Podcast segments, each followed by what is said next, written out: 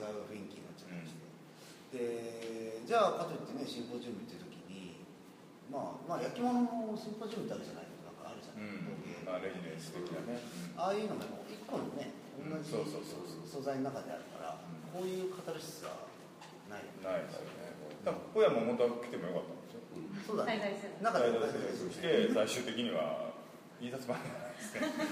でも来てたらあれだよ。俺らあの2部屋で4ベッドじゃなくて1部屋4ベッドになってたその時は小山ホテルですよ。そうだよね。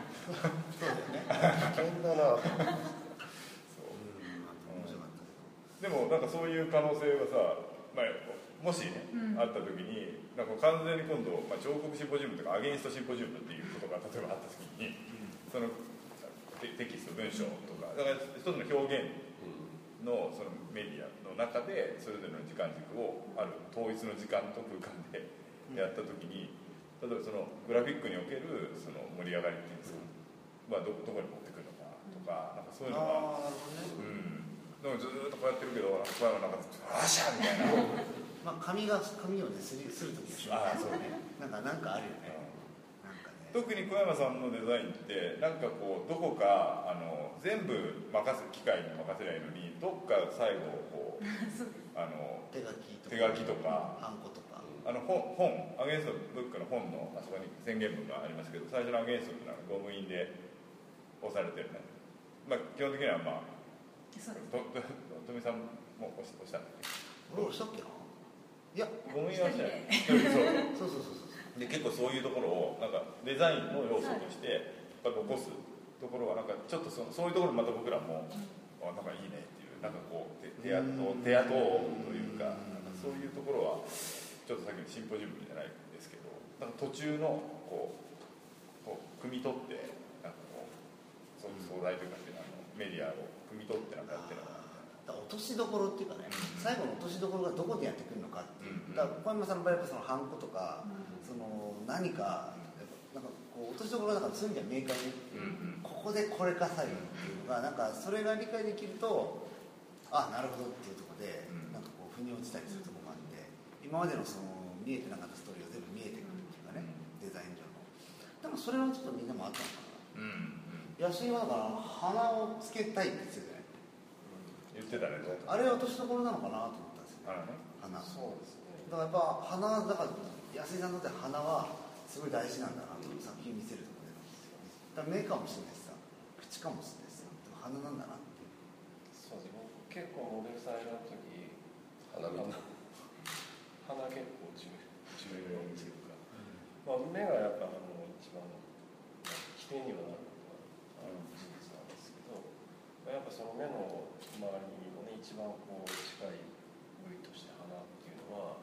やっぱ鼻の表情で結構その変わって変わってくると思うんですよ。でそれが結構僕の中では起点になっていてでもまあでも今回そんなに意識してなかったんですけどまあとりあえず立つっていうことはねあの目標だったんですけど、まあ確かにその造形的に言えば、まあ、花が、まあ、咲いてるんですけどみたいなちょっと注注意点だったなっていうのは、なんか言われてみればそうだなっていうのは、藤原さん。ぐらいねツボが切れるとうん。深井さんなんか最初かねいやどこだったあなたのちょっと僕にはそこがあまり読めないあのね着実に進ん最終日ぐらいのあ最終日の前いや最終日だな最終日の午前中にこのカリカリカリカリと彫ってる表面のこう彫りがピンとくる瞬間があった。ちっちゃくて。そこまでは逆に言うと焦るしかないなかった掘らなきゃ何もなかった何も。なくああなるほどそこまで到達するともういいかななるから大体ほら富さんの後ろ行ってちゃちゃ入れて。すごい邪魔だったん。ですよね、今何これどこ入れる？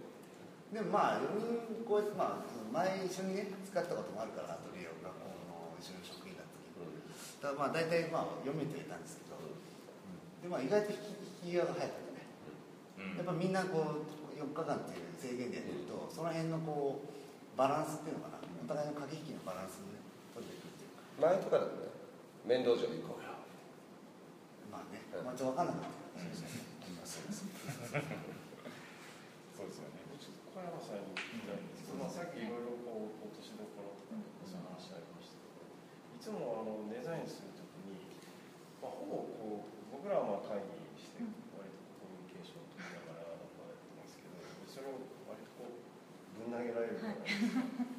なんかどれぐらいのこうなんですかこうな何パターン作るかとか、まあそのね、まあお仕事になってましたけど、まあそこら辺のそのどうどういうふうによしとするかみたいなのとか、なんかもうちょっとネタよこせみたいなこととか、んねえよ。これ確かにいつもわからないなと思って。あ分かんない。と思って想像しながらなんかちょっとこうでもすぐは手は動かさない。ずっとなんかそれってどういうことだろうって何日間か考えて割と私自身普段の仕事の仕方もそうなんですけど割とそんなに本当は多分いっぱい作っていっぱい検証しなきゃいけない仕事もあると思う割と直感的にこういう感じやりたいって思ったらそれで進んでいくタイプなんで割と何日間か考えてでこう今回だとあじゃあ4色であ人の顔ああみたいな感じででそれでじゃあ動かそうみたいな。感じ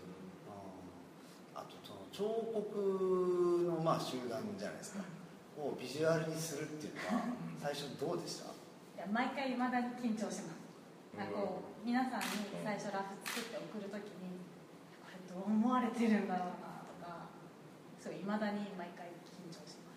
緊張ってのは怒られるんじゃないかってすなんかこう本心ではどう思ってるんだろうなとか。僕ね1枚目の前も言ったかもしれないですけど1枚目のあのド派手なやつが衝撃的で、こんなかぶせてくるかと思って新しいと思ってすごい。あん時はでもまあそのアゲンストに対してのイメージがさ、うん。こっちもまあ明確に言ってはいたじゃない。まあね。派手とか。あれはなんかアゲンストを作ってくれたんだなと思って、その後ね どんどんこう置物だとかさその首だとかね。ちなみに小山さんのそう僕らのフライヤーって、まあ、こっちが情報面。だからじょ裏ねこっちが裏後ろとか。今回こっちだこここれはあれ袋閉じのつまり袋閉じなんではい。本来はこのそうです本来はこの形状でつまりこっちが表面なんでもうあの要はここはもう小山さんに対して、まあ、僕らは何も言わないし逆にこのこのテーマをグラフィックに落とした時に何が出てくるんだろう。前回の平和の境遇とかね、こんだけあってここに鳩が一匹いるだけと思ったりするんだけどでもなんかこうそこで鳩を選選ぶっていうこと自体がなんかこう僕の中でなんか新鮮だったんですよ。平和。そうそう。平和の彫刻イコールな鳩でそれをグラフィックに引用するというか要素として重ポイントにするっていうのはただただ配置としてすごいデザインされてたりだからそういうところがなんかこうあえてストレートをは外そうとまあしするというかっていうところじゃないところはまあそうだよね。平和はこういうイメージがあった上での何何かっていうところを考えるのかなっていうのはなんかあるのかな。僕も第1回も開催です普通写真こう模様がかぶさってくるってことは普段はありえない。ありえないですまあ確かに何をしてもいいとは言ったから 本当にするんだっていうね。あれは結構よかったよね。うん気持ちよかったよ。彫刻のね展覧会なんだから彫刻を見見やすいフライヤーが多い多いというか普通そうですよね、そこの上にみねピンクの水玉がね まあ後で、見て見てください。まああんまりなんか彫刻っていうとどうしてもその、まあ、絵画なんか特にもっと難しいかもしれないですけど、まあ記録写真をね誠実に見せなきゃいかんみたいなのがあってなんかそれがちょっと彫刻とかに絞って展覧会の時の図録になかなかこう重たさをねもたらしてるんじゃないかと。でそういうのもひょっとしたら彫刻ってものを理解してもらうためのなんかこう足かせになってるんじゃないかと原因になってるんじゃないかって話をねうん。多分してて小山さんもねおあのねメンバーとしてってちょっとお願いしたいって感じですよね。いまだになんか、まあ、その何回かそのあのパンフレットの中でも使ってるんですけど写真作品写真をモノクロにする瞬間が一番申し訳ないなって思いながらモノクロにするボタンを押すんですけどいいのかなってやっぱりこう色っていうのもやっぱり一個の彫刻の重要なあれだと思うんですけど排除しちゃうっていうのをまああのアゲンストの本に関してもこの部分がモノクロでいいのかなとか。まあそうだね。毎回そこはちょっと割と考えてまあモノクロにしたりデカルトと乗せたりしちゃってるんですけど。そっか。アゲンストブックの話もねそうですね。せっかくだったから、あのこの展覧会の前にあのアゲンストの本を、まあ、出版したんですけれども一応、まあ、簡単に説明するとというか、まあ、これ一応担担当というか、まあ、富井さんあ確じゃあ、うん。えーとですね、はい。あのーちょっと宣伝にもなるんですけど あのーそうです。そもそも、えーまず我々が当時、アゲンストをやって始めた当時にいた大学がまあ4つそれぞれ別で、まあ、そこをサーキットしたんですよね。1個ずつ展覧会をやると。で、まあ、4つ終わった時に、あのーどうするってただずっとやっていくっていうのはちょっと活動にとっては片手打ちだからやっぱりやってきたことを全部記録にしたいと。いうことで、まあ、アゲンストブックを作ろうということになったんですけど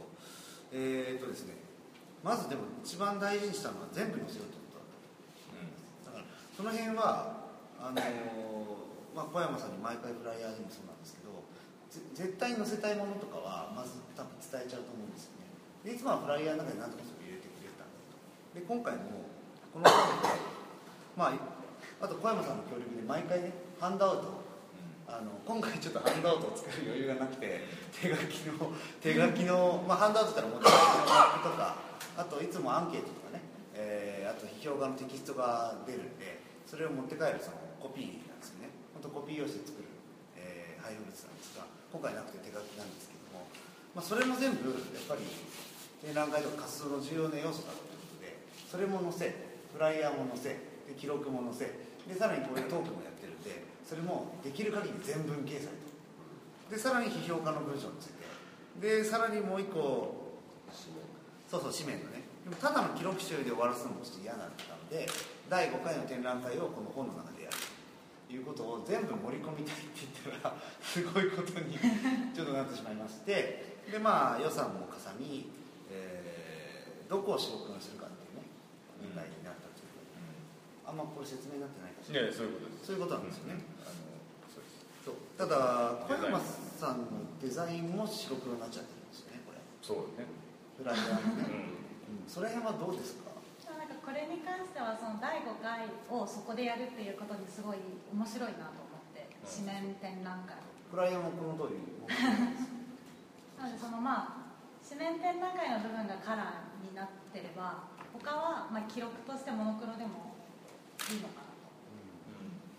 とでもあの時も結構その図版自体をねできる限りカラーにしたいっていうのはずっとそうですね。あったんですけどまあいいまあうん。僕ら意外とあんまり気にしなかったそう。そうそう入れる方の方が大事でなんかあんまりそこまで思っていただけるのかみたいなうん。感じだった。すっごい字ちっちゃいもんねこすれごいちっちゃね。い、これねあそうトークライイブが全部基本的に載せているのでこういうこういうサイズだ若者しか読めない。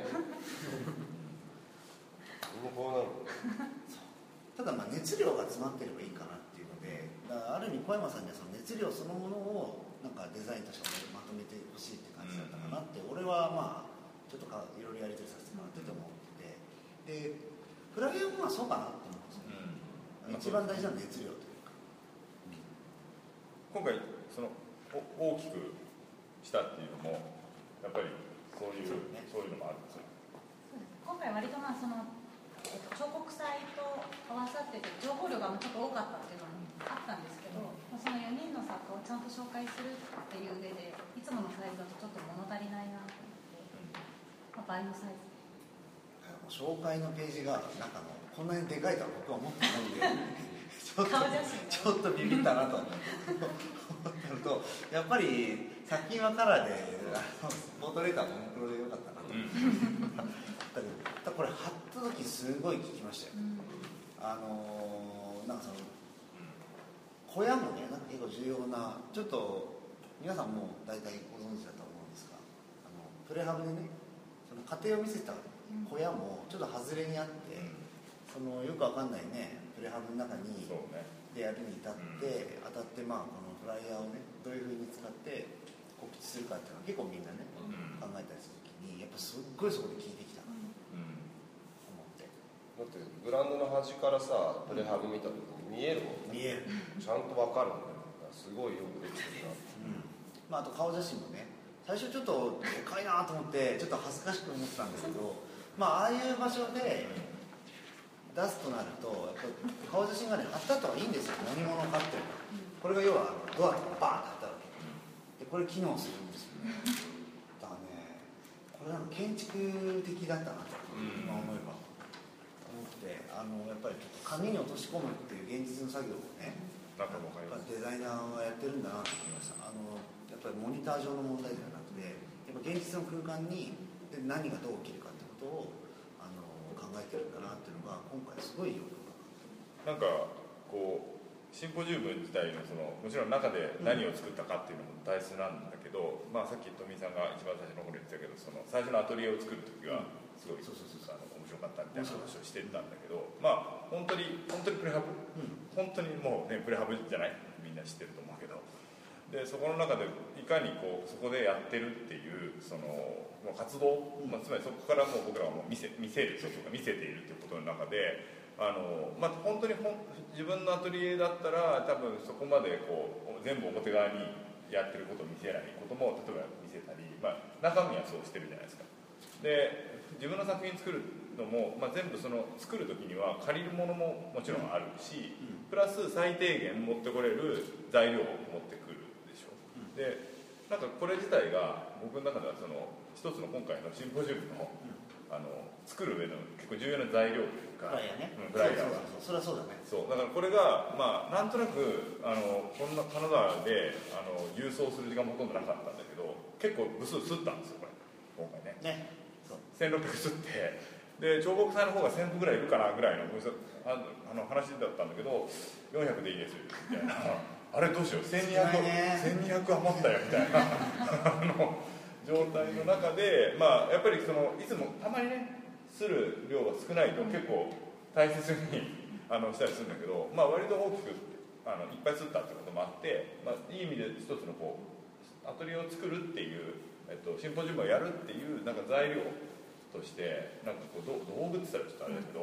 なんかそれをこう小山さんからおにぎり渡されるたびにみたいな そういうなんかそういう感覚はちょっとありますね。なんかそれがその大きさとか裏表とかあのこう開いて普段は2枚をこう表裏でこう貼るっていうことに対してそれがもうこもう出来上がってるとかっていうのは、まあ、ある意味すごい客観的に、まあ、小山さんそこまで考えたかどうかわからないけれどもでもなんかこうさっきの感覚的に言ってたようなことはなんかこう金沢でなんかシンポジウムやるんだ。だからなんかちょっとこうこう紹介を大きくした方がいいんじゃないかっていうのは結果的にそこにつながってくるのかなってなんかデザインってそういう意味ではなんかすごい重要だったなってっていうのをよく一つのこう案内物だけじゃなくなんかこうここにいますよっていう掲示物としても。態度をね形にしてたんだと思うんですよね、だから僕はね家っていうかあのプレハブ見てるの好きでさ、うんうんあの自販機から帰る時とか、うん校庭から見える。ちょうどあの斜めに突っ切って僕ら自販機に行ってたから ななあの工程をテクテク作家が一人ずつねそう歩いててたまにこうすれ違って「おう」みたいなね。そうそう。そうそうそう。であそこの小屋がね一個も彫刻に見えるのよ。そうね。だから態度の僕らが外やるぞっていうのを外にこう貼ったりしてね、うん。押し出してるわけですよ。なんかそれがね一個の形にも見えてきちゃったりして、それにやっぱすごい重要なファクターになってて。特にね今回のってあの他のはほら首とかもうちょっとこう考えなきゃいけないような考え込ませちゃうような具体的なお題が毎回あったじゃないですか置くとかね。でも今回のってねちょっとそういうのも今までのよりさらにないから ないっていうかないじゃないですか。だからなんかそういうデザインっていうものが態度を示すものというかなんかそういうもの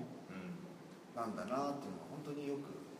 分かったんですけどその辺で意図されたんですか？貼るっていうこととか。だろうな。毎回こういろいろとそのなんか展示場でしてくれてるじゃないですか,、うんうん。なんかいっぱい貼ってみたりとか、ポポって置いてみたりとか、なんか今回もなんかそういう形で一個のなんかキーキーポイントとしてなんか使ってもらえたらいいなとは思って確かにやっておいたんですけど。まずねついてこう名前とこ全部カットした。そうここだけ切り抜いてで回転台って回転台ってああいうあこれ。でだからもうではこれにちょっとこううんなくなっちゃったな。この辺にあそうかちょっと見て。る藤原っていうのは多分ある話してみます。そうそう。それがこう要はネームプレート代わりとしそうそうて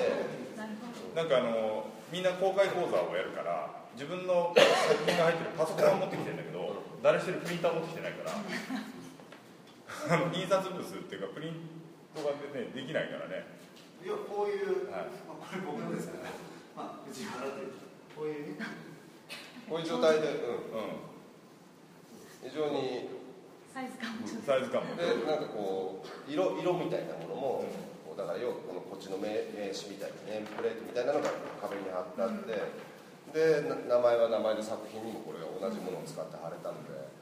非常にねだからプリンターのない僕たちはこういう手仕事で全部こまあ、なんかねもともと金沢彫刻祭の今回のあの僕たちをこう呼んでもらった。金沢彫刻祭自体のテーマっていうものもイントロデュースっていうテーマがあって、まあ、そこの中で、まあ、僕らは当たり前のように僕らはこのことはみんな知ってるけれどもでさっき一番最初に言いましたけど自分たちのそれぞれの例えば母校とかそういうことがない状態で初めてこう出てきてやった時に、まあ、これちょっと単純に大きくなったフライヤーっていうのはなんか非常に有効な状態だったかなっていうのはすそうね。ごくある。うん。郵送に関しては高かったけどね。ああそうですよね。重いからね。まあ すこんなのこんなの売り上げなんですそうそうそう。重っと思って。あと展覧会やるやる時にねなんか一番こうなんだモチベーションを感じたあかんのはやっぱこのマナーっていうんですか、ま、毎回必のカッティングシートでアゲンストのロゴをこう会場にパンとこうあれね。貼るじゃないですか、であそこでこうねピタッと、まああそこでこうなんだ展覧会がなんかパッケージされたっていうような瞬間であのね瞬間かなりこう僕の中でモチベーションがぐっとこう上がっているっていうか、まあそんなまああの会場に展覧会の会場によってはそういうのってあると思うんですけど、まあこういうなんていうんですか団体。個人のねの中で、まあ、こういう明快なものがあって、まあ、やります。展覧会ここでアゲンストやりますみたいな。それがかなりこうあの、まあ、周りの人たちっていうかお客さんたちもかなり印象として残っていくし、でまあ、展覧会でこう背景がありながらこれがこうまた見えてるっていうのは、なかなかいいというか、うん非常に可能性が可能性というか、モチベーションを上げてくれている一つの要素だなっていう意味であの小山さんすげえですね、さすが。ありがと